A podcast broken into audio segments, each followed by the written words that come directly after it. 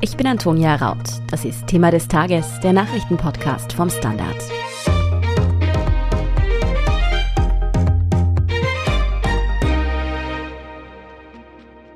Standing Ovations, roter Teppich mit Schleimspur. Das geht sich nicht aus. Österreichs grüner Vizekanzler Werner Kogler wählte im ZIP-2-Interview harte Worte.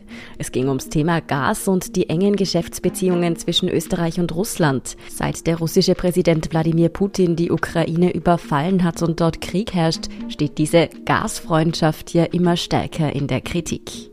Die Frage wird immer lauter, warum Österreich sich eigentlich so von Russland abhängig gemacht hat. Sind daran wirklich Austro-Oligarchen und Putin-Versteher schuld, wie Insider zuletzt behaupteten? Und wie sehr ist die Politik darin verstrickt? Darum geht es in dieser Folge von Thema des Tages. Günter Strobel, du bist sozusagen der Energieexperte beim Standard. Wir hören gerade ständig, dass Österreich so abhängig von russischem Gas sei. Wie extrem ist denn diese Abhängigkeit wirklich, auch im Vergleich mit anderen europäischen Ländern? Ja, mit 80 Prozent ist die Abhängigkeit Österreichs von russischen Gaslieferungen natürlich schon exorbitant oder ungesund hoch, würde ich das formulieren.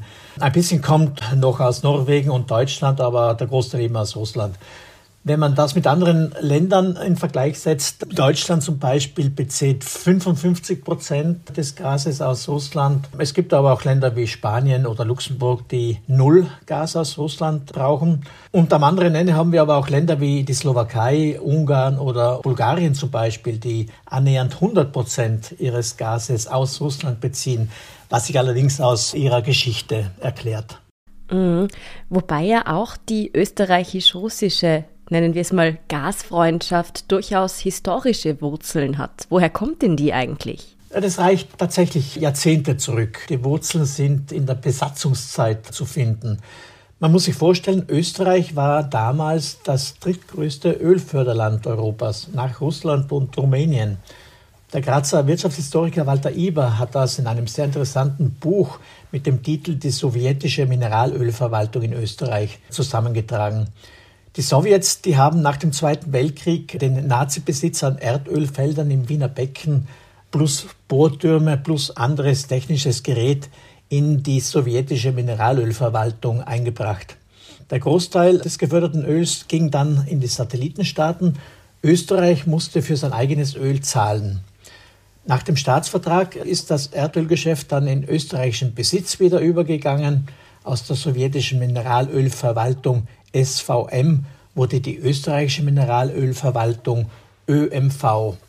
Da sieht man schon die Kontinuität. Es gab Netzwerke und Kontakte, die einfach da waren und die dann in fortgeknüpft wurden. Zum Beispiel hat Österreich dann ja einen der ersten Gaslieferverträge in Europa mit Russland geschlossen. Das hast du meinem Kollegen Tobias Holub am Montag bereits erklärt. Das war Ende der 1960er Jahre. Wie kam es denn dazu eigentlich? Ja, exakt war das 1968. Und das hat einerseits mit der geografischen Lage Österreichs zu tun, mit der Neutralität des Landes, die eigentlich auch Bedingung für den Staatsvertrag 1955 war. Und eben auch mit den gepfleglichen Kontakten, wie vorher erwähnt, und einem Vertrauensverhältnis, das sich zwischen Österreich und der damaligen Sowjetunion politisch wie wirtschaftlich gefestigt hat. Es gab eine Pipeline, die von sibirischen Gasfeldern bis in die damalige CSSR, heute die zwei Staaten Tschechien und Slowakei ging. Und es war von daher gesehen wenig Aufwand, ein Anschlussstück nach Österreich zu bauen. Das war ja trotzdem mitten im Kalten Krieg und auch wenn Österreich, wie du schon gesagt hast, neutral war, sind wir ja doch eher dem Westen zugeordnet worden. War das dann nicht damals auch politisch schwierig? In der Tat, es war sehr kompliziert, politisch kompliziert vor allem. Denn wenige Wochen bevor das erste Gas fließen sollte, haben Sowjets und Truppen des Warschauer Pakts den sogenannten Prager Frühling niedergewalzt. Mhm. Das hat auch in Österreich für Wut und Ärger gesorgt. Manche dachten sogar, das Gas wird gar nicht kommen. Aber die Sowjets, die haben Wort gehalten und haben geliefert. Und wir haben das akzeptiert. Und nicht nur wir. Deutschland hat zum Beispiel ein Jahr später einen Gasliefervertrag mit Russland abgeschlossen. Frankreich und Italien sind dann etwas später gefolgt. Man könnte also sagen, die russisch-europäische Gasbeziehung war schon immer politisch belastet. Wie gut war denn aber dieser Deal nun für Österreich? Naja, Österreich hat sich äh, damals schon mal mit mehr Augenzwinkern, mal mit weniger Augenzwinkern als Brückenbauer zwischen Ost und West verstanden. Energie, das war damals schon unglaublich wichtig, um die Industrialisierung voranzutreiben. Die Quelle lag sozusagen vor der Haustür, auch wenn damit das Ende des Pipeline-Rohrs gemeint ist, weil die Gasfelder selbst, die lagen ja weit hinter dem Polarkreis. Aber es gab eben diese Leitungsverbindung, die es anderswohin nicht gab. Nun war damals schon die OMV quasi die Mittlerin. Wie hat denn die dabei so verdient? Na, die ÖMV, wie sie damals noch hieß, weil diese zwei Punkte auf dem O, die sind erst 1995 weggefallen, die verdiente vor allem in den Folgejahren gutes Geld damit, insbesondere auch mit der Weiterverteilung des Gases. Denn das, was Österreich geliefert bekommt, ist ja nur ein Teil der Wahrheit. Tatsächlich kommt beim Knoten Baumgarten an der March das ist eben dieser Übergabepunkt für russisches Gas an der slowakischen Grenze. Ein Vielfaches der Menge an. Ein Teil davon geht weiter nach Deutschland und anderswohin. Ein sehr großer Teil fließt aber nach Italien. Es ist ein sehr einträgliches Geschäft. Und das war auch sehr lukrativ für die OMV lange Zeit. Und andererseits muss man natürlich sagen, dass das Ganze auch für die Haushalte und für die Industrie in Österreich eine Milliardenersparnis über die Jahrzehnte dargestellt hat, weil das russische Pipeline-Gas zumindest immer eine Spur günstiger angeboten worden ist als Konkurrenzprodukte. Wie Wirtschaft und Politik diese enge Gas-Connection nach Russland vorangetrieben haben und welche Folgen diese für uns jetzt noch haben könnte, darüber sprechen wir nach einer kurzen Pause. Bleiben Sie dran. Guten Tag, mein Name ist Oskar Bronner. Ich habe damals den Standard gegründet, damit man sich auf Basis unabhängiger Berichterstattung die eigene Meinung bilden kann. Guten Tag, mein Name ist Pony73 und ich poste beim Standard, weil ich genau das dort machen und meine Meinung auch sagen kann. Der Standard, der Haltung gewidmet. Günther, war denn niemandem bewusst, dass diese Abhängigkeit von russischem Gas für Österreich irgendwann fatale Folgen haben könnte? Im Nachhinein wollen es alle gewusst haben, dass das eine fatale Abhängigkeit ist. Aber das Argument war immer, die Russen haben selbst in den schwersten politischen Krisenzeiten akkurat die Vereinbarungen eingehalten und das Gas geliefert. Dass Putin den Schritt machen würde, den er gemacht hat mit dem Angriffskrieg auf die Ukraine, das hat niemand für möglich gehalten. Jetzt ist man natürlich eines Besseren belehrt. Gab es eigentlich Bestrebungen, unabhängiger von russischem Gas zu werden? Ja, die gab es in der Tat. Projekt Nabucco zum Beispiel gehört dazu. Eine Pipeline-Verbindung, die Gas aus der kaspischen Region, sprich Aserbaidschan, prospektiv auch aus Iran, über die Türkei und den Balkan nach Mitteleuropa bringen sollte. Wolfgang Guttensdorfer war damals Chef der OMV, der dieses Projekt initiiert und auf den Weg gebracht hat. Die EU ist anfänglich auch dahinter gestanden, weil auch in Brüssel eine Diversifizierung der Gasversorgung als wichtig erkannt worden ist. Allein die Unterstützung war dann doch nicht äh, so groß und Gazprom hat auch äh, entsprechend Druck ausgeübt auf potenzielle Gasbezieher, dass sie keine Transportkapazitäten auf der Leitung buchen sollten, sodass letztlich nichts daraus geworden ist. Nun war aber der Angriff auf die Ukraine durch Russland ja nicht der erste Vorfall dieser Art. Bereits 2014 hat Putin die Krim annektiert. Wieso gab es da keine Kurswende? Na, da hat man wohl Scheuklappen getragen. Man wollte gewisse Dinge einfach nicht sehen. Kommt hinzu, dass der Gasbedarf immer größer geworden ist, auch aus Umweltgesichtspunkten. Man wollte schließlich weg vom Öl, das beim Verbrennen viel mehr Kohlendioxid in die Atmosphäre emittiert als dies bei Gas der Fall ist. Viele Unternehmen haben dann auf Gas gesetzt. Mit dem Ausbau der erneuerbaren Energien brauchte man auch ein Backup, wenn die Sonne nicht scheint und der Wind nicht weht. Und da hat sich dann eben Gas zur Befeuerung entsprechender schnell hochfahrender Kraftwerke angeboten. Also ich glaube, da hat man einfach lange Zeit weggeschaut und wollte gewisse Dinge nicht wahrhaben. Der ehemalige OMV-Chef Gerhard Reuss hat kürzlich in einem Profilinterview unter Anführungszeichen kleine Austro-Oligarchen und eine Reihe von Putin-Verstehern dafür verantwortlich gemacht, dass Russland und Österreich in den letzten Jahren fast noch enger zusammengerückt sind. Wen meint er damit denn? Na, damit meint er zum Beispiel seine Nachfolger Rainer Seele, der über beste Russland-Verbindungen verfügt hat und immer noch verfügt aber auch vom damaligen Bundeskanzler Sebastian Kurz abwärts, alle Verantwortungsträger, würde ich meinen, Wirtschaftskammer inklusive. Und natürlich auch einen gewissen Siegfried Wolf, der selbst stark in Russland engagiert war, jetzt aufgrund der Umstände wahrscheinlich weniger und der eine Zeit lang auch im Aufsichtsrat der damaligen staatlichen Beteiligungsholding äh, ÖRG gesessen ist, die die Staatsanteile an der OMV verwaltet. Und hat Reus da recht? Sind das wirklich Einzelpersonen, die uns dann noch stärker in diese Abhängigkeit getrieben haben? Das ist sicher zu kurz gegriffen, weil es war schließlich so ein parteiübergreifender Konsens, was Geschäfte mit Russland betrifft, ob rot, ob türkis-schwarz oder blau, alle haben da eingestimmt. Einzig die Grünen, die waren immer relativ skeptisch, was Geschäfte mit Russland betrifft, erklärt sich aber höchstwahrscheinlich aus dem Umstand, dass sie mit Gas auch nie sehr glücklich waren.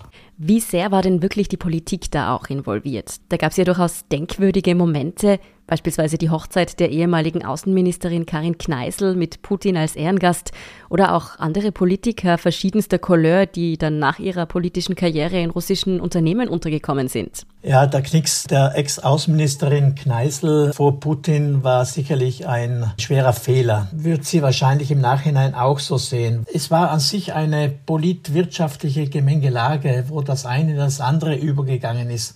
Und Geschäft wird oft über Moral gestellt. Also diese Erkenntnis können wir daraus gewinnen.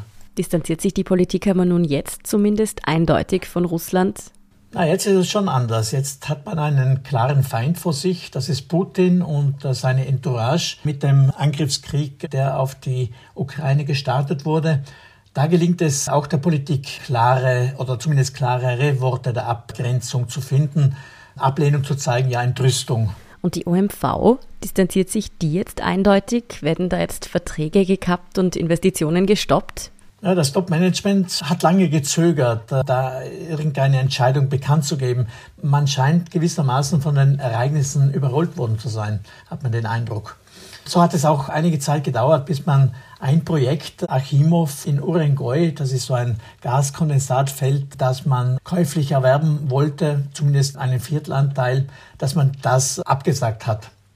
Und Nord Stream 2, diese umstrittene Ostsee-Pipeline, an der die OMV auch mit knapp 730 Millionen Euro finanzielle Hilfe geleistet hat, die hat man jetzt abgeschrieben bleiben noch die Gaslieferverträge. Die laufen bis 2040.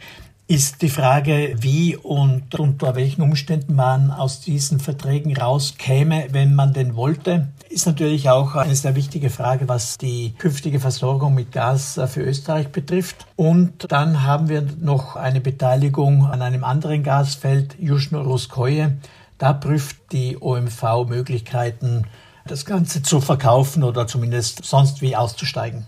Wie teuer könnte uns das denn noch kommen? Einerseits als VerbraucherInnen, andererseits hält ja auch der Staat Österreich über die ÖPAG die meisten Anteile an der OMV. Als Steuerzahler werden wir da wohl nicht zum Handkuss kommen. Die OMV verdient das sehr gut, die wird das verkraften. Die hohen Öl- und Gaspreise, die spülen im Moment wirklich sehr viel Geld in deren Kassen. Aber im Endeffekt zahlen wir es uns dann ja doch selber, oder? Im Grunde schon, ja, natürlich. Wenn man diese Abschreibungen nicht vornehmen müsste, bliebe natürlich viel Geld in der Kasse übrig, das anderweitig wieder verteilt oder investiert werden könnte. Welche Schlüsse für die Zukunft sollten wir denn aus dieser Geschichte jetzt ziehen? Also wie sollte Österreich seine Energieversorgung adaptieren? Diversifizierung ist das große Wort, das jetzt selbst Taube wohl hören werden. Nur es ist einfacher gesagt als getan.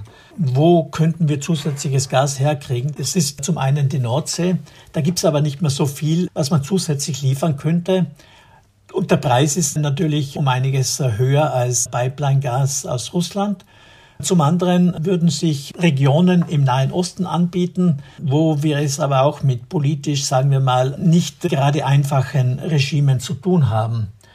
Aber eine Abkehr von fossilen Brennstoffen ist ohnehin unabdingbar, wenn wir die Klimaziele, die wir uns gesetzt haben, einhalten wollen. Das Problem ist jetzt nur, dass das Ganze jetzt doppelt oder dreifach so schnell gehen muss, als wir das vorgehabt haben. Es wird möglich sein, aber es wird halt sehr, sehr teuer werden. Da steht uns also noch ein langer Weg bevor, den wir wohl besser schon früher eingeschlagen hätten, wenn da nicht der ein oder andere Akteur, wie du es genannt hast, seine Scheuklappen angehabt hätte.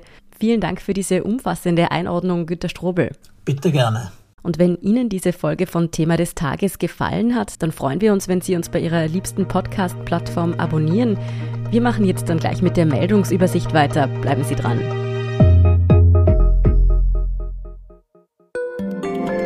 Tag, mein Name ist Oskar Bonner. Ich habe den Standard gegründet, weil es damals keine Zeitung gab, die mit den Menschen auf Augenhöhe kommuniziert hat. Guten Tag, mein Name ist Michael Grill und ich lese den Standard, weil genau das wichtig ist. Fundierte Berichterstattung, die erklärt und nicht belehrt. Der Standard, der Haltung gewidmet.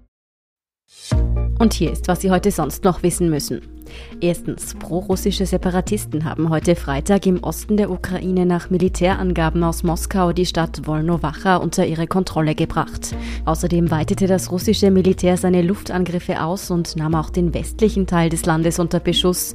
Der Krieg gegen die Ukraine soll nach Angaben aus Kiew bereits Schäden von umgerechnet mehr als 100 Milliarden Euro verursacht haben. Außerdem wurde vermeldet, dass deutlich mehr ukrainische Zivilisten als Soldaten ums Leben gekommen sind. Zweitens, die EU will ihre Militärhilfe für die Ukraine unterdessen verdoppeln. Das hat EU-Außenkommissar Josep Borrell am Rande des EU-Sondergipfels in Versailles in Frankreich bekannt gegeben. Während die EU-Chefs dort ihren Willen zur Verteidigungskooperation betonten, spaltet sie die Frage des EU-Beitritts der Ukraine weiter. Österreich trat in des Gerüchten entgegen, es habe Sanktionen gegen den Oligarchen Oleg Deripaska vereitelt. Und drittens, so dramatisch die Lage in der Ukraine ist, die Hilfs- und Spendenbereitschaft der Österreicherinnen und Österreicher ist groß. Bei der Nachbarn-Notspendengala des ORF wurden gestern Donnerstag 5,1 Millionen Euro gespendet. Die Regierung hat außerdem angekündigt, alle bis Ostermontag eingetroffenen Spenden für diese Aktion zu verdoppeln. Die Mittel dafür kommen aus dem Auslandskatastrophenfonds, aus dem bereits 17,5 Millionen Euro an Hilfsorganisationen gespendet worden sind. Wie und wo auch Sie sonst noch helfen können, darüber halten wir Sie übrigens auch auf der Standard.at auf dem Laufenden, ebenso wie Sie dort alle Infos zum restlichen Weltgeschehen finden. Falls Sie Feedback oder Anregungen für uns haben, dann schicken Sie das einfach an podcast.derstandard.at. Und wenn Sie Thema des Tages unterstützen wollen, dann können Sie das am besten mit einem Standard-Abo tun oder mit einem Premium-Abo auf Apple Podcasts. Das hilft uns wirklich sehr, also gerne auch Freundinnen und Freunden weitersagen. Ich bin Antonia Raut. Baba und bis zum nächsten Mal.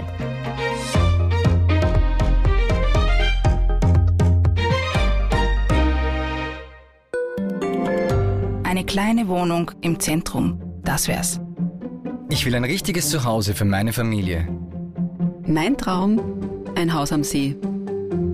Was auch immer Sie suchen, Sie finden es am besten im Standard. Jetzt Immosuche starten auf Immobilien der Standard.at.